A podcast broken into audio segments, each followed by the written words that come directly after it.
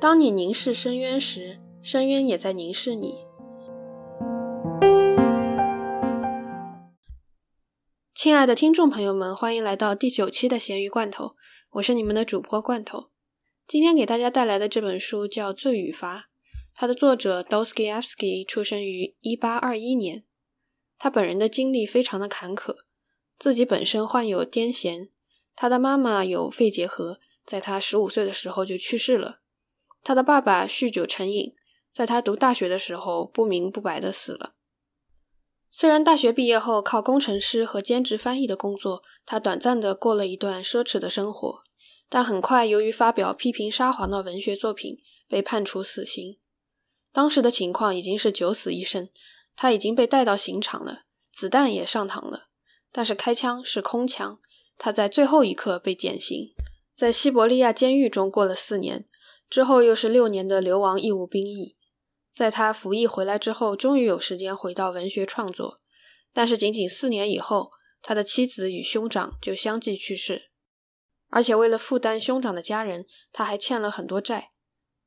但是俗话说：“天将降大任于斯人也，必先苦其心志。” Dostoevsky 他本身就已经是天赋型的选手了，二十四岁出版第一本小说《穷人》，立刻成名。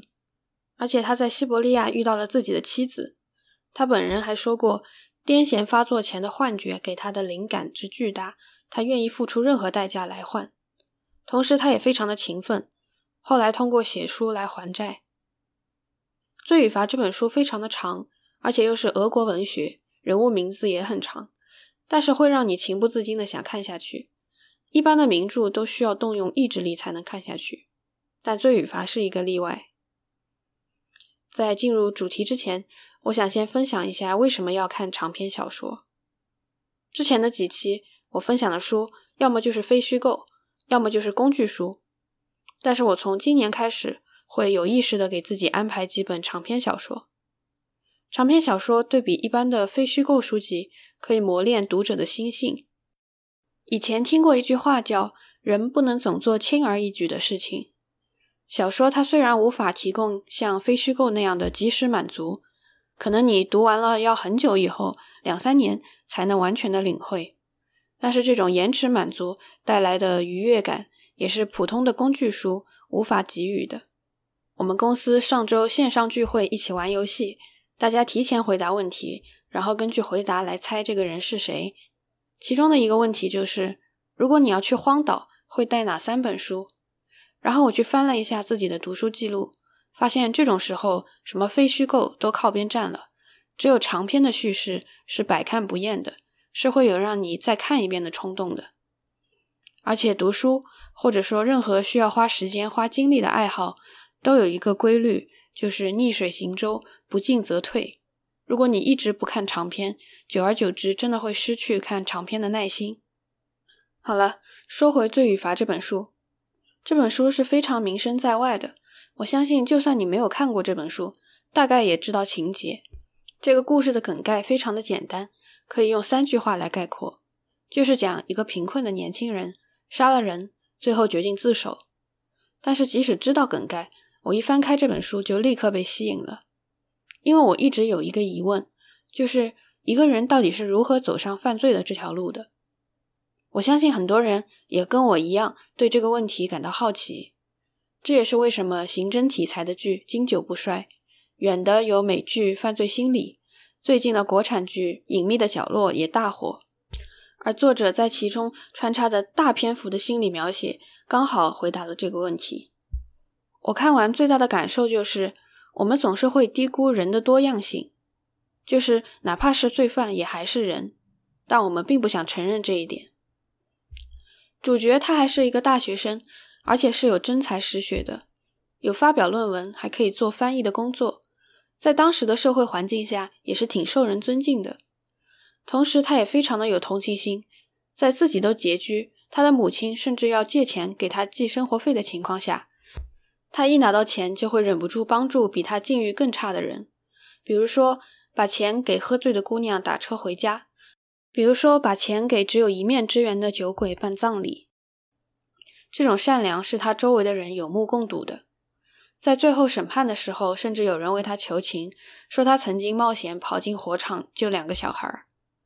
某种程度上，他甚至是一个高尚的人。但同时，他杀人的时候，这种同理心完全的消失了。他会找各种理由来把自己的行为合理化。这就是为什么我们在看一些文学作品或者是影视剧的时候，经常能看到可爱又迷人的反派角色。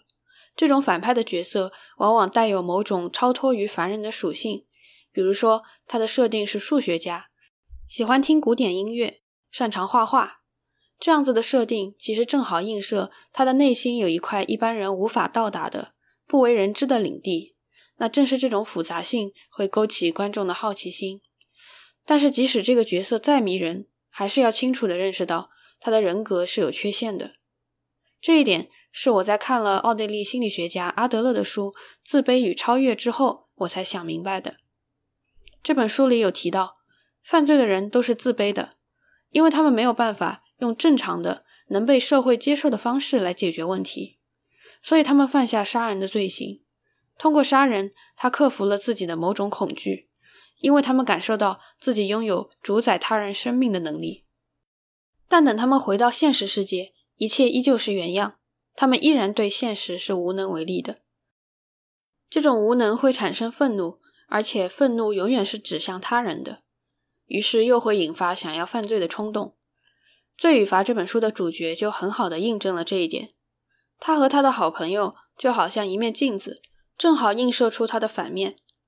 同样是因为拮据而休学，他的好朋友就选择自己接一些翻译的兼职。甚至准备攒够一点钱以后开一家自己的出版社，并且回到大学完成学业。而且不同于主角的冷漠和愤世嫉俗，他的好朋友是那种热心到让人觉得有一点傻白甜的性格，一直到最后都在维护主角。看到主角境遇很糟，就主动提出把自己的翻译工作让给主角一点，但是主角都拒绝了，他就选择待在家里什么都不做。而且对周围的人充满恨意，一开始恨放高利贷的老太婆，后来又恨自己的亲友们过于关心，包括他看陌生人的眼光，也都觉得他们在嘲笑自己。所以，不管杀人犯的人物设定是多么的迷人，他们依然是不值得崇拜的。但这不妨碍我们去探索他们的内心世界。另外一点，我想说，认识到人的多样性，可以让我们自己多一份警觉。很多时候，对于一些犯罪的人，正常人会把他们异化，比如说会用一些侮辱性的词汇把他们逐出我们或者说人类这个群体，例如禽兽，例如不是人，甚至在一些不是杀人这么罪大恶极的事情上，也会出现这一类词语。在互联网的讨论中，你还能看到蛆、巨婴等词汇，这些词汇恰好反映了一个事实，就是我们清楚的知道。人类能够做出什么样残忍的事情来？但我们又已经生而为人了，所以为了保持这份表面上的和谐，我们必须要否认自己的阴暗面。一旦有人做出了出格的事情，我们就立刻跟他们割席，同时通过指责他们来证明自己的清白。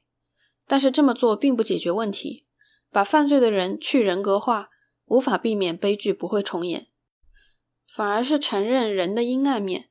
同时去了解这些犯罪的人是如何一步一步踏入深渊的，才能够起到警示的作用。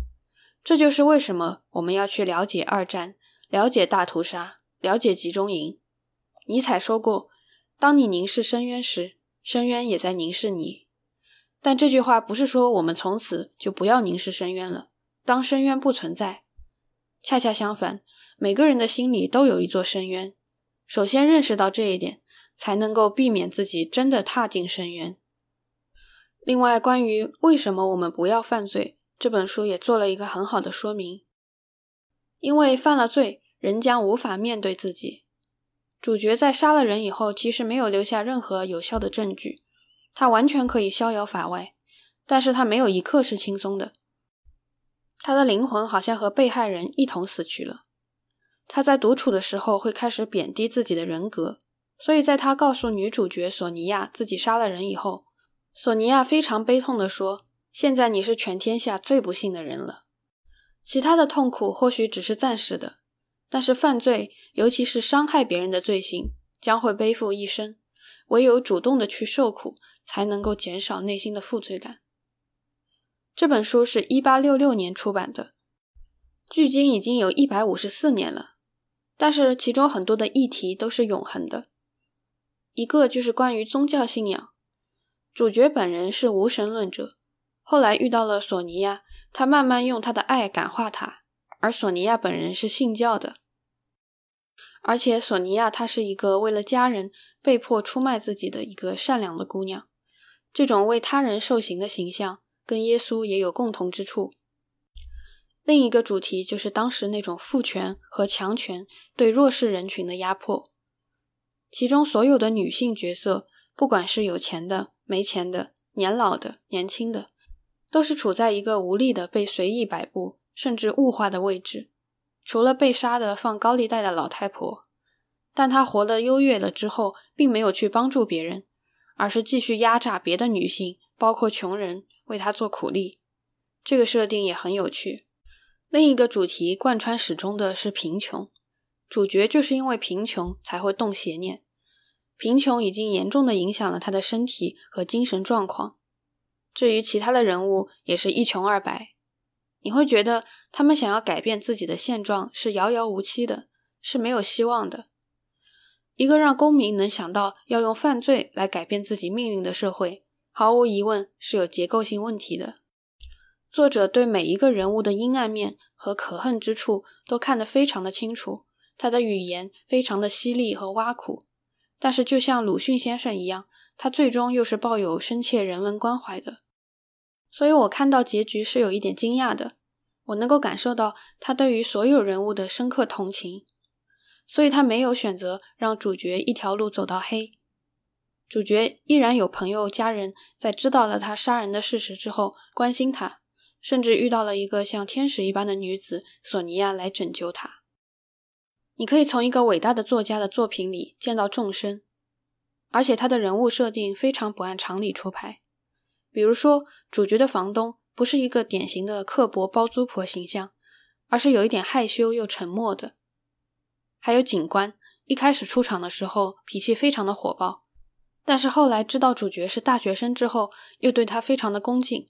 因为警官本人也非常的热爱文学，这种千人千面的设定，加上他抓人的心理描写，读的时候仿佛不太在像啃一部大部头，而是在看一出舞台剧。其实这一期我在做之前有一点犹豫，我始终觉得只有天才才能够诠释天才的作品，而且长篇小说本来就不像非虚构那么结构清晰，但也正因为它的复杂性，你总可以从中碰撞出一些自己的思想。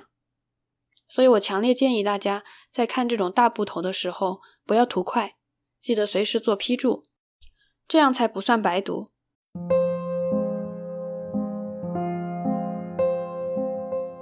好了，关于罪与罚，我们就讲到这里。这一期的问题是：如果你要去荒岛，会带哪三本书？为什么？欢迎留言告诉我。我们下一期再见。